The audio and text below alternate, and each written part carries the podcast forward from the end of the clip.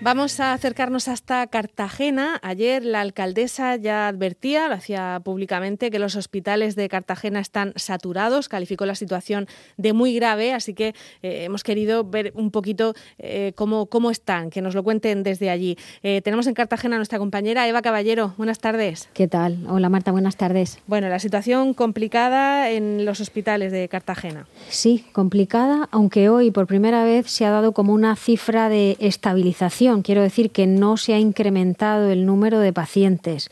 Eso no significa que la situación mejore, ¿no? Ni, ni por asomo, porque es una meseta muy alta. Estamos hablando de 253 personas ingresadas, eh, una más hoy en la unidad de cuidados intensivos, pero una menos en planta.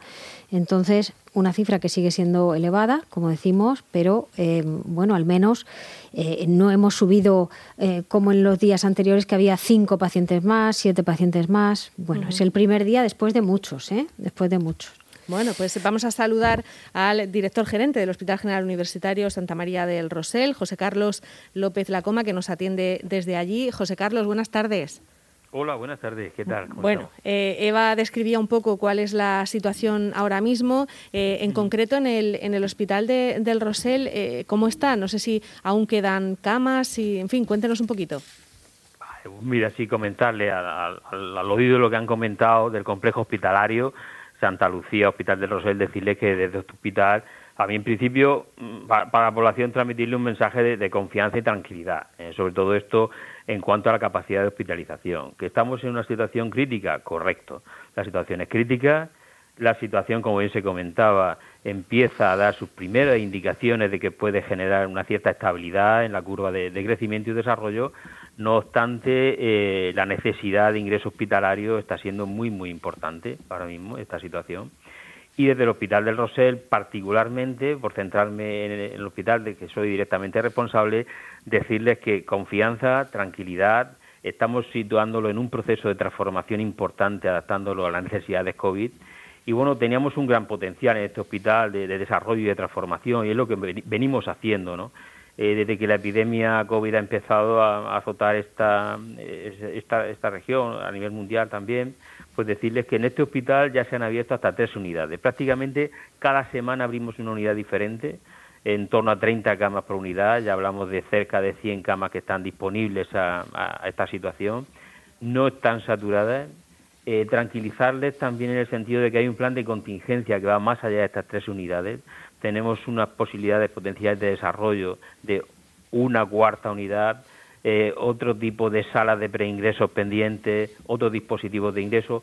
En definitiva, decirles que sí que es cierto las situaciones críticas, sí que es cierto las necesidades de son muy altas, pero que este hospital pueda jugar un papel importante dentro del complejo hospitalario de Cartagena para dar soporte. Ahora mismo el ingreso en este hospital viene a ser un tercio al del complejo hospitalario. Estaríamos en cuanto a ocupación hospitalaria de pacientes COVID en torno a los 55 pacientes en, hospitalización eh, convencional y en UCI, lo que es una unidad de semicríticos que tenemos aquí avanzada, que abrimos también con motivo de emergencia por la, por la situación de la crisis epidémica, tenemos 16 boxes, de los cuales hoy tenemos 15 de ocupación, tenemos todavía un box y un margen todavía en, en las áreas de reanimación, que es una situación excepcional, todavía podríamos abrir hasta siete ocupaciones más. Quiero con esto decirles que eh, situación de crisis, sí, eso no podemos obviarlo.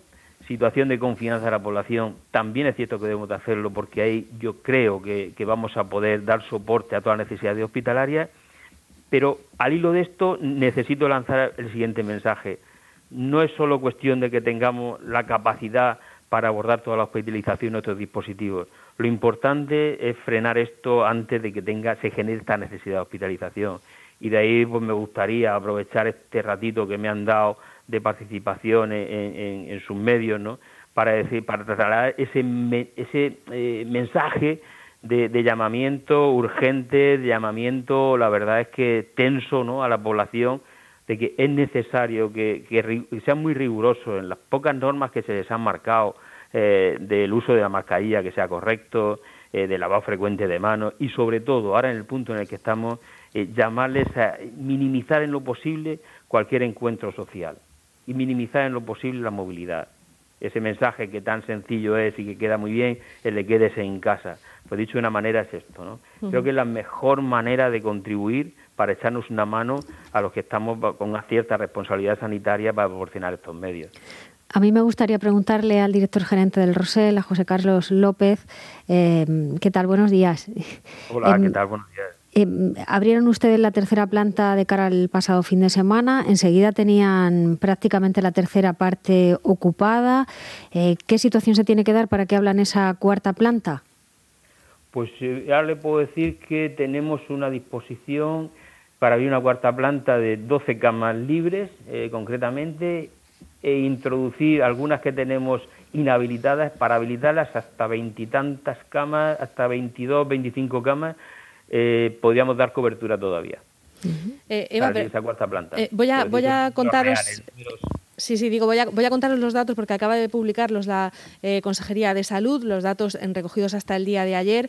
Eh, los casos nuevos que se detectaron fueron 954, los ingresos totales 1.130, en UCI hay 167 personas y, por ejemplo, en Cartagena eh, se detectaron, a ver si lo encuentro aquí en la lista, 63, no, 101 casos nuevos en, lo que es el municipio de Cartagena. También dice que ayer registró la, la región de Murcia 19 fallecidos a causa del, coronavirus. Lo digo por aportar estos datos a, la conversación. Eh, decía el, director gerente que eh, bueno, pues que parece que, se está aplanando un poco la, curva, ya no, ya no tienen días de estos que, han tenido de avalancha, de que parezca que, llega un autobús entero de, gente recurriendo al, hospital, ¿se ha calmado un poco? Eh, es, cierto, quizá esa, ese concepto, esa, esa mentalidad que tenía, esa visión de, avalancha, como usted bien, bien describe, eh, efectivamente eh, se ha, quedado resuelta. No quiere esto decir que ha bajado la presión de ingreso hospitalario sistemático, sino en ese concepto de avalancha, como usted describe, sigue en el concepto de que sigue existiendo la presión. Entienda una cosa, entienda que la curva de, de, casos puede aplanarse puede ya virar su tendencia al descenso, que es un descenso claro. En los últimos 10 días la tasa por, por 10.000 de pacientes COVID positivos sistemáticamente nos viene diciendo que se va reduciendo. El problema reside en que eh, la curva puede empezar a bajar a partir de hoy, pero el impacto hospitalario, el impacto que tenemos, viene de atrás. Eh, nosotros estamos ingresando a aquellos pacientes que clínicamente están empeorando, que fueron casos hace 10 días sea que nosotros vamos en un desfase. La curva empieza a bajar hoy, pero hasta dentro de 10, 15 días no podrá pasar el impacto en los centros. Le estamos escuchando un, poquito peor, eh, doctor López. No sé si ha movido el teléfono. Le decía, sí, puede ser. Perdón, le, decía que la curva puede ser que empiece a aplanarse hoy, ¿vale? En estos, en estos días, pero el impacto hospitalario no bajará hasta dentro de 10, 15 días, porque nosotros estamos recibiendo los ingresos de aquellos pacientes que fueron positivos hace 10, 12 días que cuando un paciente es positivo, transcurren los 10 días, empieza a tener clínica, se complica, eh, entra en situación aguda respiratoria y es cuando tiene que ingresar en los hospitales. Por tanto, nosotros llevaremos un decalaje de presión eh, de necesidad de ingreso en torno a 7, 10 días respecto a la tendencia de la curva. ¿Qué cantidad de personal han necesitado contratar solo en el Rosell para, para atender esas nuevas unidades, esas nuevas plantas que han abierto con 30 camas en cada una? ¿Y cómo va la vacunación? Porque también se han tenido que ir vacunando al mismo tiempo ¿no? dentro del hospital. Eso es, pues bueno, la, la, contratación ha sido de más de un centenar de profesionales en, todo, en todas las categorías porque dispositivos como la unidad de semicríticos avanzados son dispositivos que exigen un número muy importante de profesionales para cobertura a los bosses de, pacientes de modelo, modelo UCI, ¿vale? Así como la planta de hospitalización, o sea que ya le digo. Eh, en otro sentido, eh, bueno, yo, ah, yo, tengo un dato por aquí que me parece importante decirlo y, destacarlo, que desde el, desde el mes pasado de marzo, ¿correcto? En el complejo hospitalario se han contratado más de 800 profesionales. Dato que este es concluyente, ¿vale? Eh, me preguntaba por la vacunación. Sí, la vacunación la verdad es que empezó eh, en la línea que está marcando, nosotros siempre vamos de la mano de la unidad de prevención de riesgos laborales, que va marcando las pautas. Eh, se inició el procedimiento según llegaban las dosis a una velocidad, cuando la dosis se intensificó la llegada de dosis, se abrió un dispositivo en el Hospital del Rosell que lo tuvimos 12 horas abierto para dar cabida a todos los profesionales, para permitir que todos los profesionales del Hospital de Roser a nivel sanitario, en los diferentes niveles de, de urgencia, niveles de prioridad, se pudieran ir escalonadamente vacunando. Esto creo que quiero recordar que esto fue el día 14, el jueves pasado, y antes de, la, de las 8 de la tarde pues ya tenemos a todos los profesionales de este, de este hospital, de todas las categorías necesarias, estaban ya eh, vacunados con su primera dosis. Incluidos también los de esa unidad de seguimiento que habían puesto en marcha en una de las plantas, me parece que era la quinta, están trabajando allí especialistas, otorrinos, alergólogos, dijo usted, ¿se han incorporado más? Ah, pues le, agradezco, le agradezco que, que, comente este tema, el tema de, de la unidad de seguimiento, porque sí que es cierto que estamos ya trabajando en, una, en aumentar la, incorporación. Eh, ya tenemos cuatro puestos, son los que teníamos organizados, de seguimiento hospitalario por especialistas de carácter hospitalario para colaborar y ayudar en atención primaria el seguimiento de casos COVID positivos, para tener una detección precoz de un empeoramiento, porque es muy importante eh, el acceder a los centros sanitarios cuando hay un empeoramiento porque este, esta, esta epidemia, este virus reacciona de una forma eh, muy virulenta y muy rápida. este equipo lo que hace es precisamente eso, le hace el seguimiento al paciente y en cuanto identifica que alguna sintomatología eh, tiene tendencia a un empeoramiento, pues adelantarnos lo antes posible para, para derivarlo a atención de hospital decía, tenemos cuatro puestos funcionantes, dando cobertura a cuatro equipos de salud. Y a la pregunta que usted me hace, eh, hoy hemos montado la infraestructura hasta nueve puestos que estamos pendientes de incorporando especialistas. Mm, ¿Hay, miedo, ¿hay miedo a urgencias, doctor López? Quiero decir, eh, ¿hay gente que, le da miedo acudir al hospital por la situación que estamos viviendo ahora mismo de contagios y que aguanta mm, de manera equivocada en su casa, no? Sí, también es cierto que hay, hay miedo a acudir a urgencias. Hay miedo a salir de casa quiero decir, eh, hay, hay, comportamientos de todo, ¿no? La verdad es que no podemos generalizar, pero, pero es cierto que estamos teniendo ante esta situación, yo diría, de, melancolía que se está viviendo en la, en la, familia, ¿no? Esta situación de incertidumbre que estamos viviendo, pues hay reacciones muy diferentes, pero que se dé el caso de miedo y la tendencia a reservarte en tu casa porque aquello acudir a esta, a esta unidad de urgencia donde te puedes, te puedes contagiar, etcétera, es cierto que, se percibe. No tanto en esta tercera ola, porque hemos observado que en la primera ola, en la, cuando en marzo, eh, COVID, la urgencia bajó muchísimo la, la, demanda de, de, acceso a la puerta de urgencia. Una puerta que puede estar en torno a los 300 entradas diarias, pues es una puerta que se pudo quedar a lo mejor en 60 o 70. Solo venía aquellos casos que realmente estaban muy graves, ¿no? Porque fue, fue un temor a la incertidumbre muy importante. Quizás ahora, y es algo que yo creo que lamentamos, hay un exceso de confianza, sí que sabemos que existen muchas más medidas, pero la población lo está percibiendo con, mayor confianza y ya el, el, no acceso a la puerta de urgencia se ha rebajado bastante, en un porcentaje muy, muy elevado. Estamos próximos a los números reales de entrada a urgencias en un periodo previo a pandemia.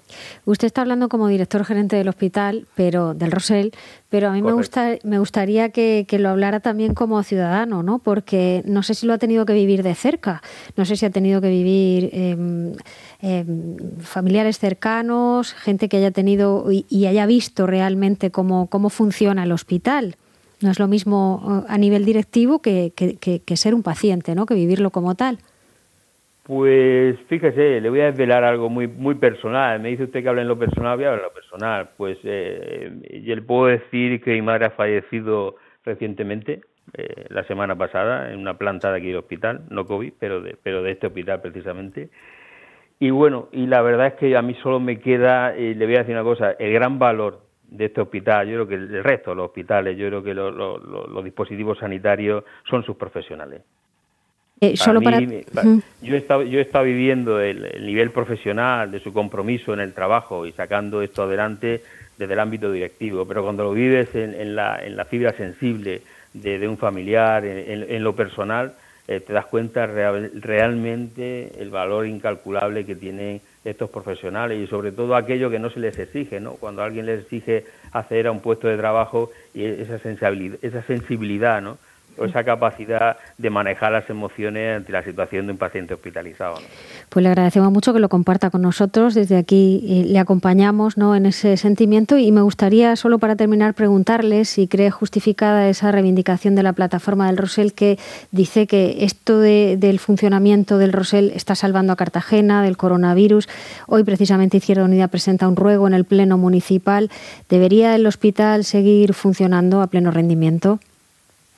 Bueno, esa, esa quizás es la, es, la, es la, pregunta más controvertida, ¿no? Vamos a ver, este, este hospital eh, ha nacido, está rehaciéndose desde marzo, desde febrero, marzo de 2018, en un proyecto de recuperación eh, fantástico, ¿no? O sea, detrás de esto hay, hay un proyecto. el Hospital de Rosell eh, forma parte de un complejo hospitalario, tenemos que asumirlo de esta manera sobre ese proyecto ya previo a la, epidemia, previo a, la, esta, pandemia, ya estábamos desarrollando unidades de trabajo eh, complementarios que van a poner en valor este hospital. Y, y, yo sí me gusta siempre decir que lo que tenemos que hacer es, eh, el Hospital de Rosell tiene que enriquecer la cartera de servicios del área sanitaria de Cartagena, no tiene que venir a duplicar pero creo que por tranquilidad de esta plataforma con la que nos reunimos eh, en muchas ocasiones, yo creo que las explicaciones que le venimos dando eh, sistemáticamente, yo creo que están entendiendo que independientemente de independientemente de todo esto, el desarrollo está establecido. Hay una hoja de ruta muy clara para, para dinamizar este hospital. Se abrieron plantas de, crónicos complejos. Eh, la unidad de semicríticos eh, está pendiente de abrirse. Se ha precipitado su apertura, pero estaba pendiente también de abrirse. Tenemos otro, otros proyectos en, cartera, eh, como puede ser el tratamiento de, las, eh, de los procesos eh, daños cerebrales adquiridos. O sea, este es el proceso típico de pacientes que son eh, no, no tienen ningún problema, pero eh, durante, durante su etapa, su vida, pues puede ser un tráfico, puede ser un ictus, es una planta que también tenemos prevista poner en marcha en breve eh, el Rosel Contarles que ha montado o un acelerador lineal está en marcha que en junio seguramente estará activado, será el tercer acelerador de este área de, de Cartagena.